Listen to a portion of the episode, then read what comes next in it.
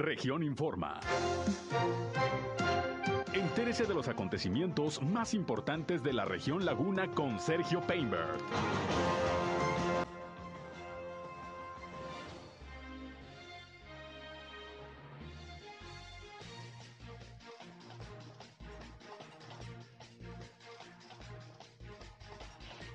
Se reportan 220 nuevos casos de COVID-19 en Coahuila. El Instituto Municipal de la Mujer de Torreón establece eh, convenio con organización feminista para trabajar en pos de evitar la violencia contra las mujeres. Inicia el DIF Torreón, brigadas de salud para los adultos. Se realizan acciones para la atención del cáncer, asegura la Secretaría de Salud de Coahuila. Lamenta el Consejo Cívico de las instituciones Laguna los accidentes viales por la, eh, la ingestión y el consumo del alcohol. Se identifican puntos para perforar nuevos pozos de agua potable, informó hoy el alcalde de Torreón. Esto es algo de lo más importante, de lo más relevante que le tengo de noticias, de información aquí en esta Segunda emisión de Región Informa. Gracias como siempre por su atención, por su compañía en este espacio. Ya estamos transmitiendo a través de la señal del 103.5 de frecuencia modulada Región Radio, una estación más del grupo Región, la Radio Grande de Coahuila. Yo soy Sergio Peinbert, usted ya me conoce y le invito a que se queden con nosotros. Vamos a la información. El clima.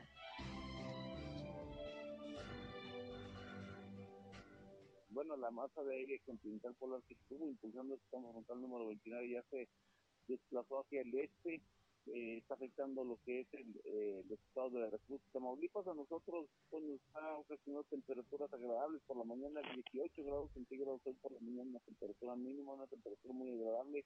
El sistema frontal número 30 está ya al noroeste del país, este nos estaría afectando mañana por la mañana, por lo pronto el día de hoy solvanieras hacia las horas de la tarde, después del mediodía, eh, eh, vientos de hasta 35 o quizá 40 kilómetros por hora.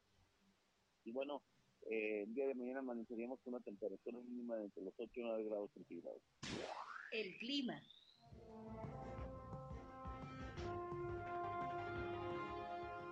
Bien, gracias como todos los días a José Abad Calderón, previsor del tiempo de la Comisión Nacional del Agua, por la información de las condiciones climatológicas, bastante calorcito en la comarca lagunera ya está haciendo. Todavía al parecer el fin de semana viene otro frente frío que, bueno, va a bajar un poquito el termómetro, pero no tanto como los últimos que tuvimos el 28 y el 29, que nos llevaron hasta temperaturas de 1 o 2 grados centígrados por la mañana. Parece que esto ya va a ir pasando. Y es lógico, ya se acerca la primavera. Y pues esperemos que ya el frío, que no fue mucho, la verdad, durante este invierno, fueron algunos días nada más fuertes de, bajas temperaturas, pero de todas maneras, pues se enfrían las casas y, andamos por ahí todos eh, temblando por, por el termómetro muy abajo. Pero bueno, ahorita fíjese, tenemos 28 grados centígrados de temperatura, de hecho ya calorcito aquí en la comarca lagunera. Bien, gracias por su atención, por su compañía, como siempre, a este espacio de noticias, el segundo del día aquí en Región Radio. Le invito, ya sabe, no solamente escucharnos, sino entrar en contacto con nosotros en este espacio, sobre todo si tiene algún problema en su comunidad, algún reporte, requiere la atención de alguna autoridad por alguna situación. De veras, con mucha confianza, márquenos o mándenos mensajes de WhatsApp al 871-713-8867, 871-713-8867. Estamos a sus órdenes, al igual que en redes sociales y medios digitales. Nos encuentran en Facebook y en Instagram, en región 103.5 Laguna. También ya estamos transmitiendo en vivo e indirecto por Facebook Live. Un saludo a quienes ya nos siguen a través de esta red social. Y a mí me encuentran en Sergio Peinber Noticias, en Facebook, en Twitter, en YouTube, en, Instagram y en sergiopeinber.com, mi portal web de información que también les invito a visitar. Ahí están los enlaces para que nos escuchen en nuestras transmisiones de radio. Así que sin más, quédense con nosotros. Vámonos rápidamente con la información generada hasta este momento.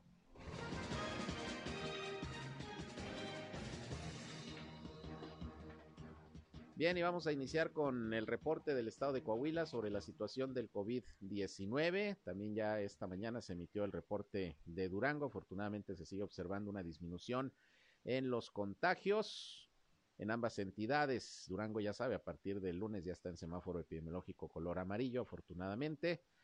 Y bueno, pues se va avanzando también en Coahuila con la reducción de contagios. Lamentablemente sí, también siguen bastantes defunciones. Hoy la Secretaría de Salud reporta 220 nuevos casos positivos de virus SARS-CoV-2. Cifra, repito, pues ya bastante más baja que lo que tuvimos hace algunas semanas, hasta 1.600, 1.700 casos diarios. Se reportan hoy 220, lamentablemente también le digo 18 defunciones que ocurrieron en los municipios de frontera, Matamoros, Monclova, Piedras Negras, Saltillo, San Juan de Sabina, San Pedro y aquí en la ciudad de Torreón. De estos nuevos casos, pues casi la mitad son de Saltillo, que sigue apareciendo, pues como ha sido durante toda esta cuarta ola de la pandemia, en primer lugar diario de casos positivos.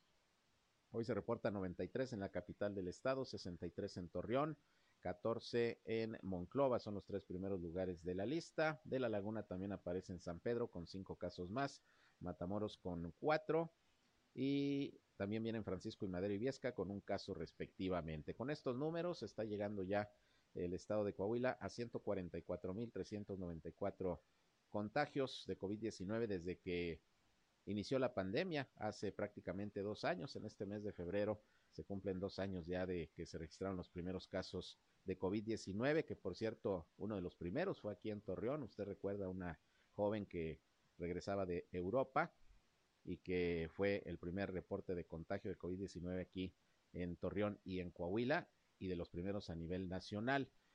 Y los fallecimientos pues ya alcanzaron los 8.561.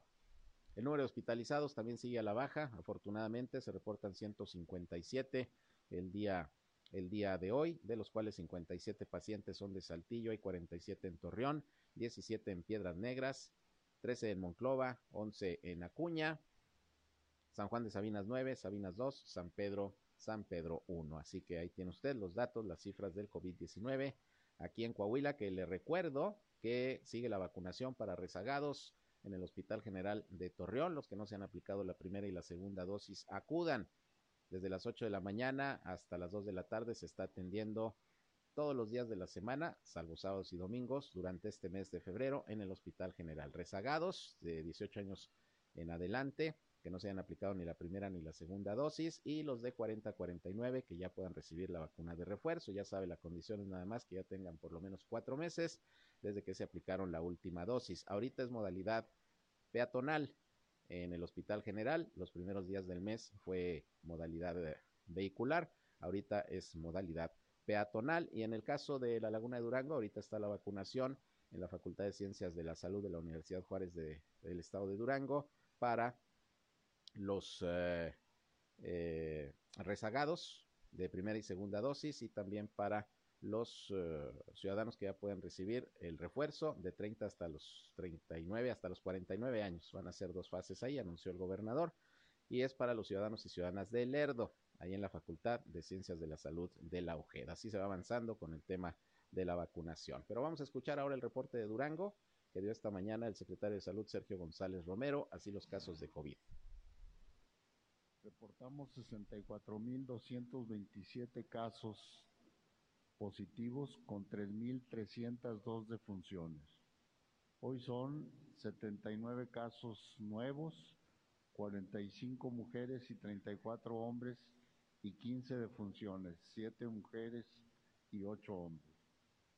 El municipio de Durango con 36, Sandimas con 30, Gómez Palacio con 8, Pueblo Nuevo con 4 y Lerdo 1.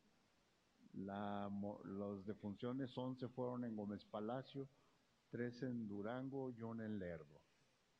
En las barras horizontales, en Durango municipio casi llegamos a los 35 mil, Gómez Palacio con 13 mil 327, Lerdo con 3.143. Bien, ahí están las cifras de cómo va la pandemia en el estado de Durango, que le reitero, a partir de esta semana, desde el lunes, está ya en semáforo epidemiológico en color amarillo. Y bueno, pues aquí, como todos los días, le damos el seguimiento debido al tema de la pandemia, que reitero, van bajando ya los casos, afortunadamente los contagios, el número de fallecimientos sí lamentablemente sigue elevado, eh, a nivel nacional ayer se reportaron casi 700 decesos, la cifra más alta ha sido de casi mil eh, en lo que va de esta cuarta ola de la pandemia a nivel nacional. Y bueno, sí sigue un tanto elevada. En algunos estados la cifra de fallecimientos, incluso aquí en Coahuila pues andan diariamente de 20 para arriba. Y bueno, la mayoría de las personas que han perdido la vida lamentablemente son aquellas, según los datos del sector salud, que de una u otra manera no se habían vacunado eh, o que en su caso pues se les complicó la enfermedad por la cuestión de eh, alguna comorbilidad. Pero así están las cosas, hay que vacunarse, es la principal arma en estos momentos que le hemos dicho, tenemos los ciudadanos para eh, tratar de evitar hospitalización o incluso la muerte por COVID-19. Y aquí en La Laguna afortunadamente siguen las fases de vacunación, sobre todo para los rezagados que por algún motivo pues no se habían aplicado precisamente la, la vacuna. Bien, pues así las cosas con el tema de salud, el tema del COVID. Vamos a otros asuntos. Tengo la línea telefónica Isis Cepeda, es la directora del Instituto Municipal de la Mujer en Torreón. ¿Cómo estás, Isis? Gusta, Isis, gusta en saludarte. Buenas tardes. Hola Sergio, buenas tardes. Aquí este, saludando a tu auditorio. Oye, pues eh, firmaron un convenio por ahí, establecieron comunicación con Incide FEME, esta organización que encabeza Ariadne Lamont, bueno, que participa en esta organización, pues para seguir con medidas tendientes a evitar la violencia contra las mujeres. Esto es interesante y te lo digo porque Ariadne Lamont, pues la conocemos de hace mucho tiempo, es muy eh, combativa a veces en la petición a las autoridades. Así es, eh, para pedir a las autoridades medidas más efectivas para contrarrestar la violencia contra las mujeres y el que se hayan acercado y, hayan establecido por ahí comunicación y creo que hasta un convenio, pues me parece relevante, ¿no? Así es, yo fíjate que tuvimos la oportunidad de hablar con ella y coincidir en muchas de los proyectos este, y conceptos que, que, queremos aquí en el instituto con ella y su, y su, y su asociación. Entonces, pues próximamente vamos a trabajar en conjunto en talleres, capacitaciones, pláticas en diferentes eh, eh, diferentes auditorios, diferentes personas, precisamente para eso, para poder nosotros empezar a, a erradicar la violencia en contra de las mujeres, adolescentes y niños. Así es, principalmente se van a dirigir a adolescentes y niñas. También podemos nosotros, estamos platicando, estamos creando programas para ir a escuelas a tener este pláticas, sobre todo en la prevención de la violencia en el noviazgo, que ahorita pues básicamente vemos ahí un foco rojo en las actitudes de nuestros adolescentes, entonces es una manera de prevenir la, la violencia en cuanto ellas estén un poco más grandes. Entonces, este, el empoderarlas y saber cuándo hay que detectar la violencia en, en cuestión del trato o en cuestión de, de, las actitudes que puedan tener algunos de sus noviazgos, ¿verdad? Claro, sí, Entonces, un problema. Este, así es. Entonces, pues básicamente es esto, programas y pláticas de prevención para pues alcanzar un poco más este pues lo que son las metas del instituto, ¿verdad? Y pues nosotros estamos muy contentos que ella haya querido y haya aceptado trabajar en conjunto. Eh, ¿Hará lo mismo con algunas otras organizaciones feministas, con algunas otras agrupaciones activistas que pues demandan lo mismo, el que se ponga un freno a la violencia contra la mujer? Claro, Sergio, aquí estamos en, de puertas abiertas, todas las personas y este asociaciones, eh, colectivos que, que, quieran trabajar en conjunto con el instituto, pues estamos eh, en, en apertura para nosotros coincidir precisamente bajo este, este, esta, este logro que nosotros, esta meta que nos reducir la brecha de violencia eh, eh que existe en acoso, en, malos tratos, en, todo lo que podamos nosotros incidir, sobre todo en la prevención. Y porque ahí están las cifras, eh, hace unos días no lo había logrado, quería platicar contigo y pedirte tu, opinión, porque ya ves que en el reporte de incidencia delictiva del año pasado que emitió el Consejo Cívico de las instituciones, pues ahí se advierte que los delitos que más se incrementaron el año pasado en La Laguna fueron los de violencia familiar, sobre todo las agresiones contra la, la, mujer, más los feminicidios que también lamentablemente se reportaron. Entonces, pues ahí están las cifras, no podemos eh, voltear eh, los ojos a otro lado. Ahí está el problema, ¿no? Sí, claro, y precisamente porque ahí está el problema tenemos que atacarlo. No podemos cerrar los, los ojos ni siquiera dejarlo de lado. Nosotros tenemos que incidir básicamente en ese problema que estaba latente para nosotros poderlo atacar y poder reducirlo.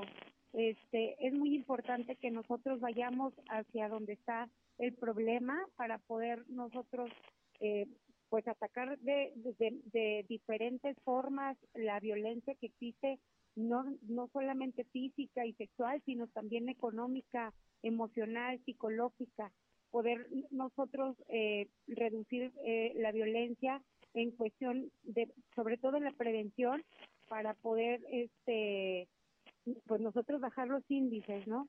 Y pues es que fue, es multifactorial eh, y, y, por eso es precisamente que necesitamos a la sociedad, sobre todo a las, a las asociaciones, para nosotros poder llegar a diferentes, a, a, todos lados, ¿no?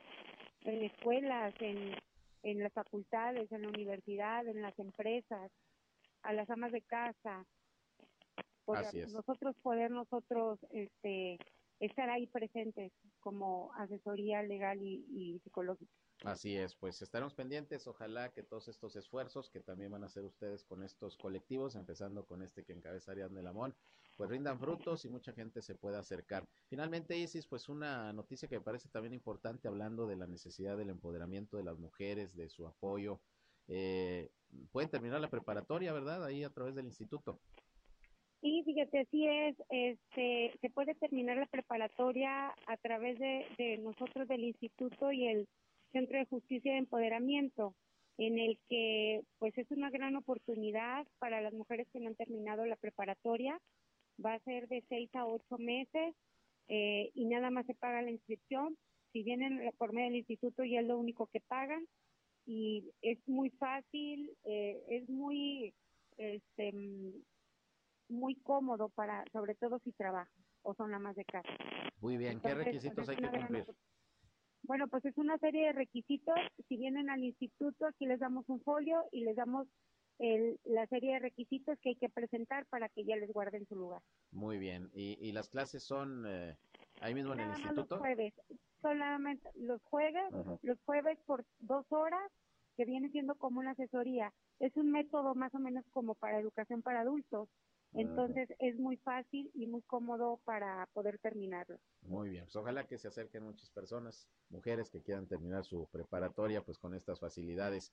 Eh, y si es algo que quieras agregar, ¿dónde está el instituto? ¿Algún teléfono para la gente que requiera atención? Sí, aquí estamos en Colón, Prolongación Colón y Calle Delicias, aquí en la colonia Luis Echeverría. Este, nuestro teléfono es 8715 007419 para cualquier persona que solicite nuestros servicios y sobre todo que les interese terminar la preparatoria, pues aquí estamos para, para servirles en un horario de 8 a 4. Muy bien, pues estamos pendientes. Gracias por contestarnos la llamada, Isis. Buenas tardes. Al contrario, muchas gracias. Buenas tardes. Buenas tardes. Isis Cepeda, directora del Instituto Municipal de la Mujer en Torreón. Y de hecho, estaba tratando de comunicarme también con Ariadne Lamón. Le digo, es significativo el que haya este, este acuerdo y este convenio para trabajar el instituto junto con INCIDE-FM porque pues ha exigido constantemente Ariadne Lamón, aquí la hemos entrevistado en varias ocasiones, el que se pongan las pilas las instituciones dedicadas a la atención de la violencia contra la mujer, porque los números ahí están, como lo comentaba, en el 2021 la comarca lagunera pues tuvo dentro de su mayor incidencia delictiva lo que tiene que ver con la violencia familiar y las agresiones en contra de mujeres, los feminicidios, y por eso por eso es relevante pues el que se lleguen a estos acuerdos. Eh, me parece que ya por ahí estamos contactando a Ariadne Lamont, a ver si nos puede atender la llamada también para platicar sobre este tema por la relevancia, la relevancia que tiene. ¿Está lista? Bien, vamos a esperar a ver si, si la tenemos. Estoy esperando si me voy al corte o, o le marcamos despuesito. Bien, ahora sí, ahí la tengo.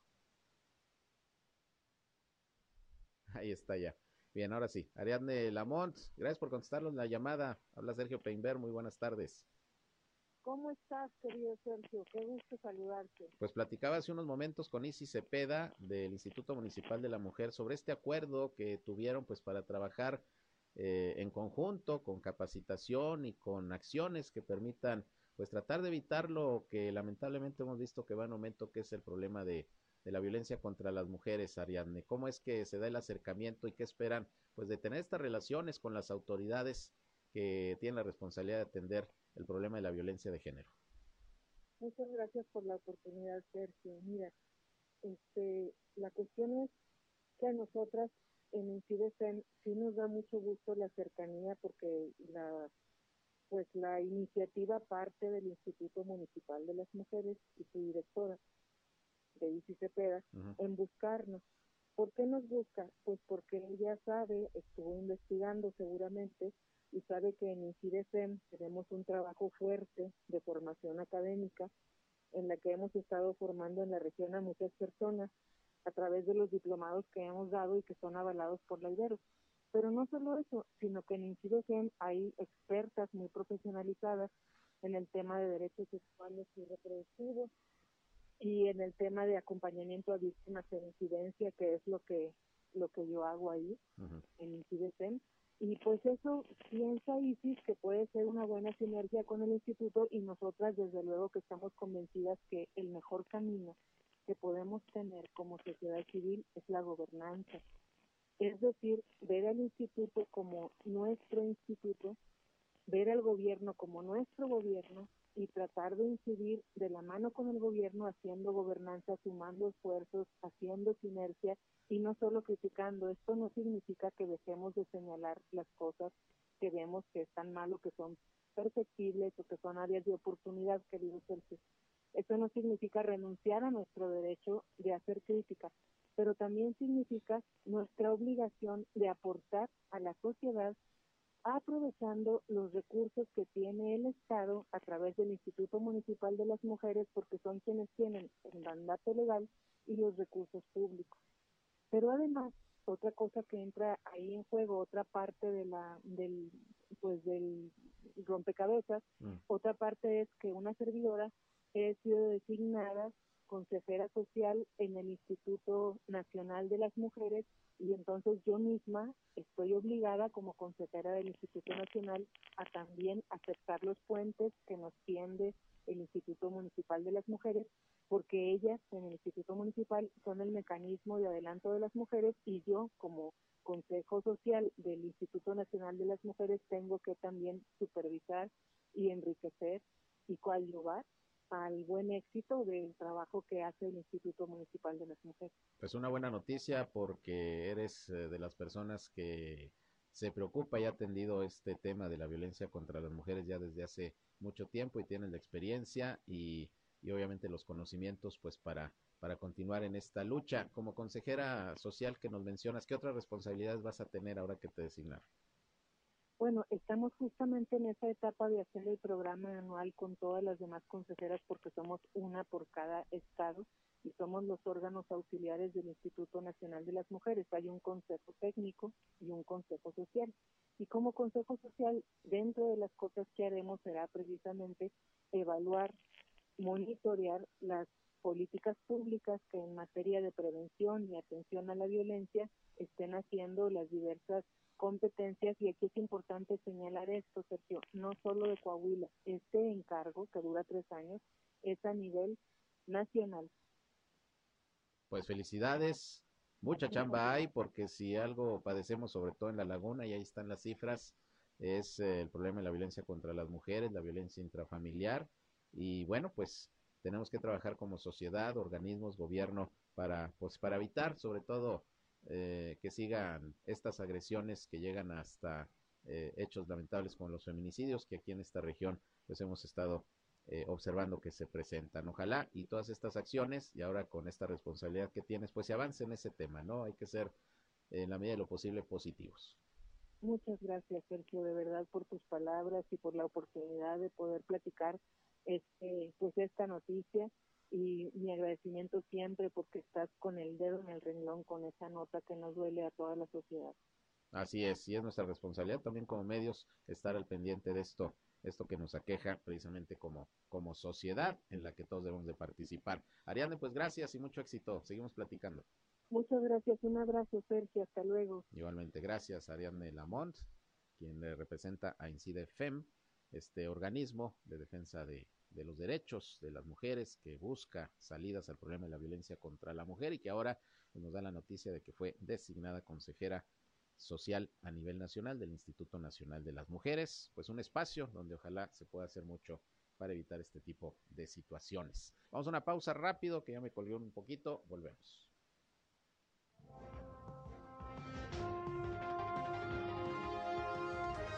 Región Informa. Ya volvemos. Al aire, región 103.5. Continuamos en región Informa.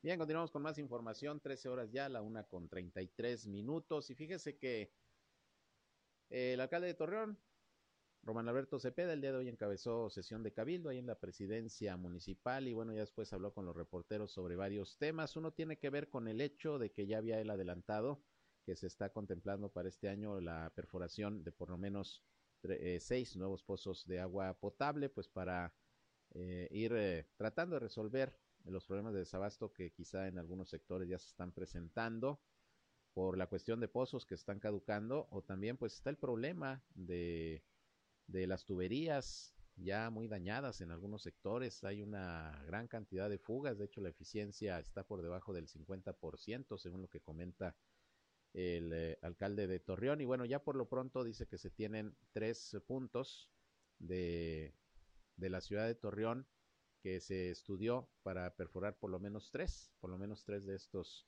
de estos pozos para extraer agua potable y bueno, se está trabajando en ello. Vamos a escuchar lo que dijo el alcalde Román Alberto Cepeda sobre este tema y regresamos porque tengo en la línea telefónica al presidente del Consejo de Vialidad aquí de Torreón. Estamos atendiendo un tema que ustedes saben que en todas las solicitudes que tuvimos prácticamente y el tema del agua es un gran tema en Torreón porque no solamente tiene que ver con pozos, tiene que, tiene que ver con conducción, con, con operación, con administración y con la elaboración de buenos pozos se está atendiendo de manera integral y está la elaboración de estos próximos seis pozos que vamos a hacer, que vamos a perforar, pues tiene que ver primero con una necesidad real de, suministro de agua. Y por otro lado, también en atención a un tema que tiene que ver con tiempos y con apoyos para poder lograr, eh, si bien las participaciones se han disminuido eh, de federales hacia el municipio, bueno, eh, creo que aprovechar la parte de los convenios, en este caso con la Comisión Nacional del Agua, y darle en tiempo y en forma, para no, para no omitir este paso y poder acceder a los recursos es importante. Son tres en principio, no traigo ahorita las direcciones, pero son tres. Esos obedecen no solo a, una dirección o una ocurrencia, obedecen a una investigación que se hizo en donde es donde hay la mayor posibilidad de poder que, que sean exitosos. No, no, no. Es una inversión municipal eh, y federal, en donde es municipal y vamos a ver a lo que podemos acceder. ¿Qué estamos esperando? Esto sería la brevedad para poder tener la preparación, la interconexión y que se pueda ver la ciudadanía beneficiaria a la brevedad. Ayer se resolvió un problema, te voy a decir cuál es el problema ahí. El problema ahí tiene que ver con fugas y con conducción. Entonces son dos temas que por eso yo lo comentaba, que tiene que ver con la elaboración de nuevas fuentes del vital líquido, o sea, de nuevos pozos, pero muchas tenemos que arreglarlos de manera paralela, como es la conducción del agua también, que las fugas nos implica, ahorita hay una eficiencia por el orden del 46-48%. Tenemos que aumentar la eficiencia en conductividad, uno y dos, la operación. Bien, pues es lo que comentó sobre este tema del agua el alcalde Román Alberto Cepeda. Se refería de este problema de desabasto en la colonia antigua aceitera, en donde precisamente la situación es que en el sector poniente de las ciudades donde más hay situaciones ya de de tuberías en muy mal estado y que obviamente se tienen que ir reponiendo. Bueno, pues ahí estaremos pendientes. Por otra parte, le agradezco al ingeniero Pablo García, presidente del Consejo de Vialidad aquí en eh, Torreón, que nos conteste la llamada. ¿Qué tal, ingeniero? Muy buenas tardes. Hola, buenas tardes. Muchas gracias por la invitación. Aquí estoy a sus órdenes. Al contrario, muchas gracias, ingeniero, por eh, responder a este llamado para nuestro espacio noticioso. Y bueno, pedirle la opinión sobre esto que, bueno, lamentablemente seguimos eh, observando eh, todos los días, los accidentes viales y más estos que resultan trágicos, como el del domingo en la madrugada, donde por el consumo de alcohol un joven pues choca un taxi y fallecen el taxista y su pasajera. Eh, ¿Cómo están viendo la situación en el Consejo de Vialidad y qué han estado proponiendo ante esta problemática que se, se sigue viviendo, ingeniero? Sí, bueno, ah, primeramente te menciono que siempre nos consterna mucho este tipo de noticias. La verdad es que pareciera como una lucha que no termina. Eh, estamos tratando de implementar operativos, tratamos de, llevar a cabo más control sobre los conductores que manejan estado de ebriedad y de, repente suceden este tipo de eventos que nos impactan, nos sacuden como sociedad porque duele, te das cuenta de que hay un dolor indescriptible en, en las familias y ahora sí que en las familias de los inocentes y en la familia del, de las personas que participan como causantes del accidente. Entonces, eh, eh, nos impactan, nos, nos mueve y pues tenemos que reforzar ¿no? ahora con, con mayores medidas. Uh, aquí pues, la, está más que definido que los percances graves vienen por exceso de velocidad, manejar en estado de ebriedad y los distractores como el teléfono celular. Pero lo manejamos que estos tres factores están centrados en dos eh, elementos principales que es la falta de educación vial y la otra que es muy de parte de la sociedad la falta de conciencia de la ciudadanía.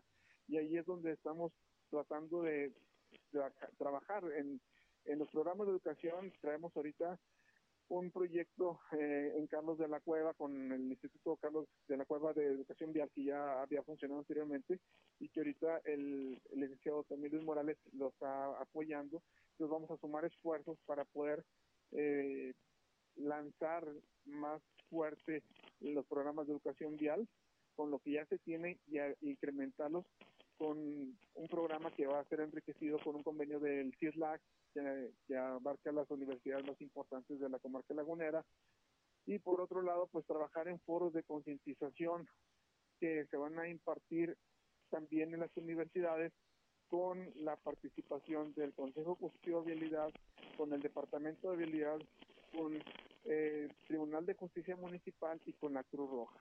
Entonces vamos a sumar esfuerzos para llevar un mensaje a los jóvenes y tratar de hacer un semillero que les despierte la conciencia de que pues el alcohol y el volante no se llevan.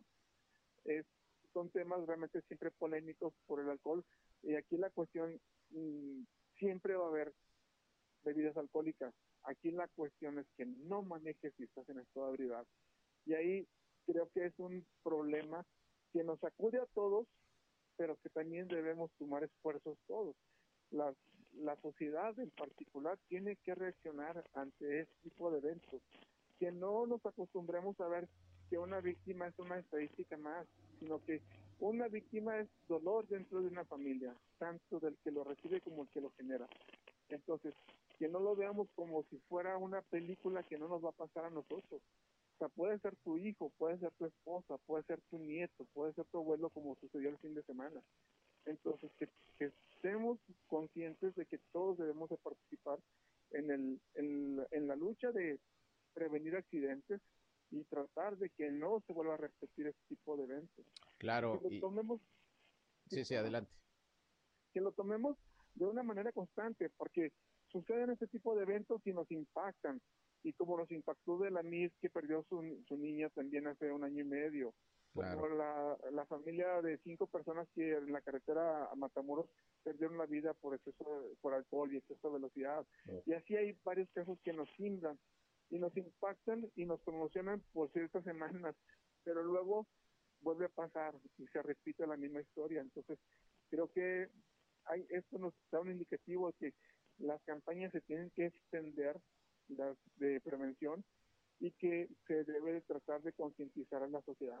Lo que son las cosas, comentaba yo precisamente el lunes, el viernes apenas habíamos eh, cubierto una rueda de prensa donde participan diversos organismos que integran restauranteros, propietarios de bares, de restaurantes bar, anunciar una campaña precisamente de concientización hacia los jóvenes para evitar eh, el que manejen bajo los influjos del alcohol y el domingo en la madrugada se da esta tragedia, ¿no? Paradójico, pero bueno, pues hay que insistir. Ahora, eh, ingeniero, el alcalde Román Alberto Cepeda se comprometió a que iba a haber un cambio de imagen en la dirección de tránsito y vialidad, no solamente de forma, sino de fondo, en cuanto a la actuación de los elementos, en cuanto a la forma de realizar los operativos de vigilancia vial. ¿Han visto ustedes algún avance, algún cambio en relación a lo que se estaba haciendo en la pasada administración? Mira, lo que veo, el, el alcalde desde un principio mostró la preocupación y, y, y empata o coincide con nuestro plan de trabajo de este año el objetivo principal es salvar vidas. y también de evitar al máximo los accidentes graves que, que se, se dan en, en Torreón. Entonces, eh, lo veo con una, una gran apertura y una gran disponibilidad. Y veo una intención de, de manejar un sistema preventivo y que sea que se vea más preventivo que recaudatorio. Es, eso es lo que yo veo dentro de la administración actual. Eh, sin embargo, tenemos que ir viendo los, los indicadores que nos van marcando la pauta. Si de repente aflojamos la, las campañas de alcoholemia y de, de repente se empiezan a suceder este tipo de eventos, pues tenemos que apretar un poquito más para que para que no se den este tipo de eventos. O sea, es, es lamentable y tenemos que actuar conforme nos vaya dando las circunstancias. Entonces, eh, esa, esa es la razón también por la que estamos trabajando de una manera muy estrecha. Cada semana estamos teniendo reuniones con el alcalde donde se ven los indicadores con todos los altos mandos y en base a eso estamos tomando estrategias. el, el programa de Carlos de la Cueva ya lo había visto el alcalde y está apoyando. Entonces nosotros nos estamos integrando, tuvimos una reunión con los rotarios que me tienen la concesión de Carlos de la Cueva y vamos a sumar esfuerzos con el CISLAC. O sea, estamos viendo dónde podemos quemar nuestras energías para poder desarrollar más. Tenemos otro programa de educación vial también que se va a desarrollar y, y va a ser más o menos fuerte, pero sí va a llevar tiempo. Entonces estamos viendo qué es lo más inmediato que podemos aplicar a mediano plazo y a largo plazo, qué es lo que se puede hacer. Pues estamos revisando las diferentes alternativas, pero yo creo que sumando esfuerzos podemos empezar a tener resultados un poquito más adelante. Y la clave, ingeniero, como ya de alguna manera lo deja entrever, es la responsabilidad de la conciencia ciudadana. Yo he dicho muchas veces que pues por más vigilancia vial que haya, así estemos llenos de elementos de tránsito, muchos señalamientos, topes por todos lados, si no tenemos conciencia a la hora de manejar, si no respetamos el reglamento de tránsito, nosotros como conductores, si seguimos manejando bajo los influjos del alcohol, pues todo eso no va a servir, los accidentes van a continuar. Así es, eh, mi mensaje es es una petición por lo que más quieran a la sociedad, que cuiden a su familia, por lo que más quieran, pongan atención, que nunca piensen que nunca les va a suceder a ellos y que lo ven como una película lejana. Porque hay familias en este momento que están sufriendo que jamás pensaron que les iba a suceder. El joven que generó el accidente no se despertó el sábado en la mañana pensando que iba a terminar el domingo en la cárcel con dos, con dos personas fallecidas. La persona que salió a distraerse y, tomó un taxi, quizás siguiendo el, resultado de una campaña que te dice regresa con cuidado y vete en un, en un taxi, lo tomó y no le sirvió de nada porque no llegó a su, a su casa. El, el señor del volante que se levanta a trabajar para buscar el sustento de su familia, que tiene nietos, que es un buen abuelo, un buen padre, tampoco pensó que iba a ser su último día. Entonces, así como a ellos le sucedió, así le puede suceder a cualquiera de nosotros. Por eso es muy importante que dentro del seno familiar se platique y se hable, ¿sabes qué? Y se tienen que tomar medidas dentro del seno familiar estrictas también para que no le suceda a ninguno de tus hijos en uno ni en otro lado, como víctima o como victimario. ¿sí? Así es, pues eh, ahí la reflexión y nos sumamos a ella. Eh, gracias, ingeniero, por contestar la llamada para este espacio aquí en Región Radio y seguimos en contacto. Muchas gracias, buenas Muy tardes. Amable, a la orden. Gracias. Bien, pues ahí tiene usted el ingeniero Pablo García del Consejo de Vialidad. Y vamos a la pausa y regresando tenemos también una opinión sobre este tema de los accidentes viales de parte del Consejo Cívico de las instituciones, que por cierto pues también generalmente hace análisis y estudios de, del comportamiento de, de los accidentes en la zona metropolitana de La Laguna. Vamos a la pausa, con eso y más regresamos.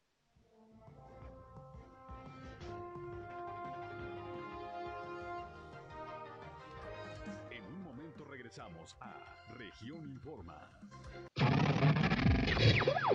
Somos Región Radio 103.5.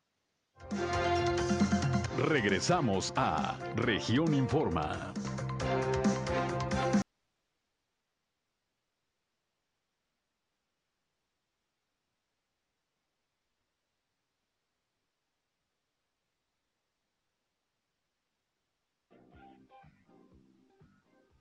Bien, continuamos. Ya son las eh, 13 horas con 53 minutos. Ya estamos casi en la parte final de nuestro espacio. Vamos a escuchar lo que le comentó también sobre este tema de los accidentes provocados por la ingestión de alcohol a mi compañero Víctor Barrón, mi compañero reportero, el eh, director del Consejo Cívico de las Instituciones Laguna, Marcos Samarripa, que bueno, pues también como todos lamenta este tipo de hechos trágicos como el del domingo en la madrugada donde el taxista, su pasajera perdieron la vida al ser impactados por un joven que iba alcoholizado, que por cierto ya está detenido y está internado en el Centro de Readaptación Social sujeto a proceso por homicidio culposo.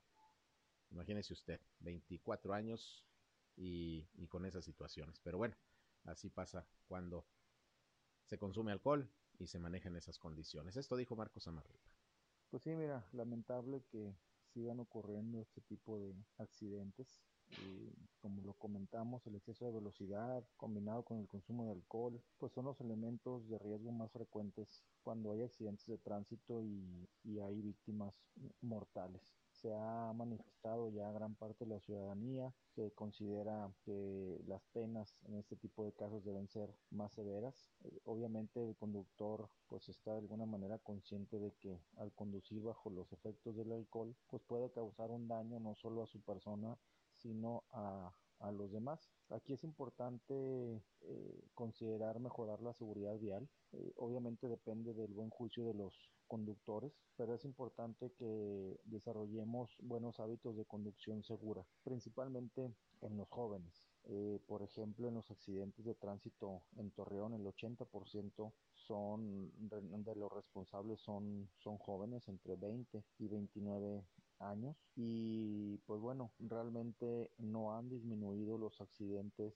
eh, en donde hay una muerte ocasionada por el consumo de, alcohol al año más o menos se tienen contabilizadas más de 30 y estas estadísticas pues nos hablan de que por cada 100 accidentes fallece una persona. Casi 300 accidentes fueron bajo los influjos del alcohol.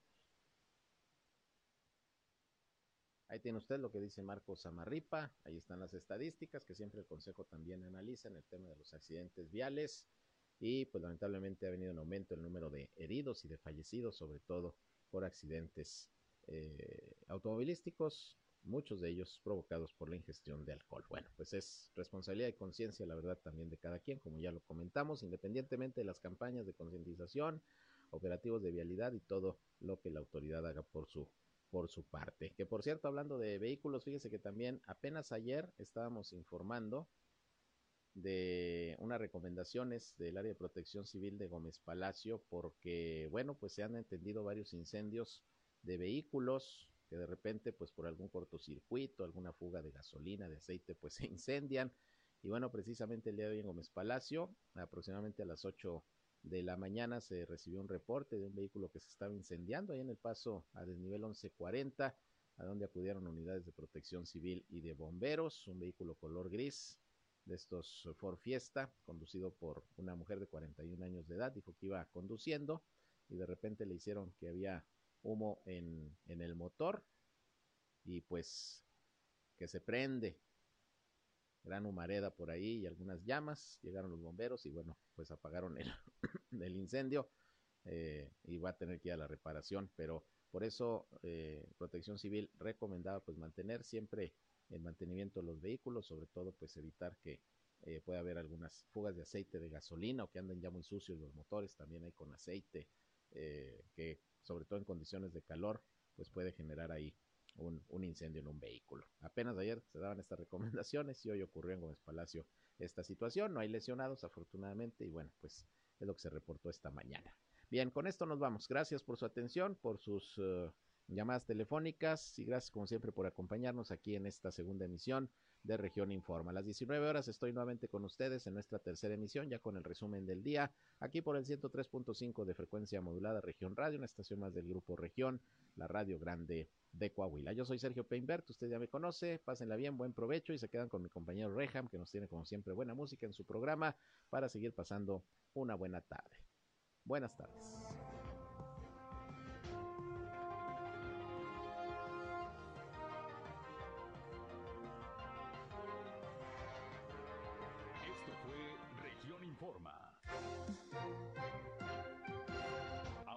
al tanto de los acontecimientos más relevantes. Lo esperamos en la próxima emisión.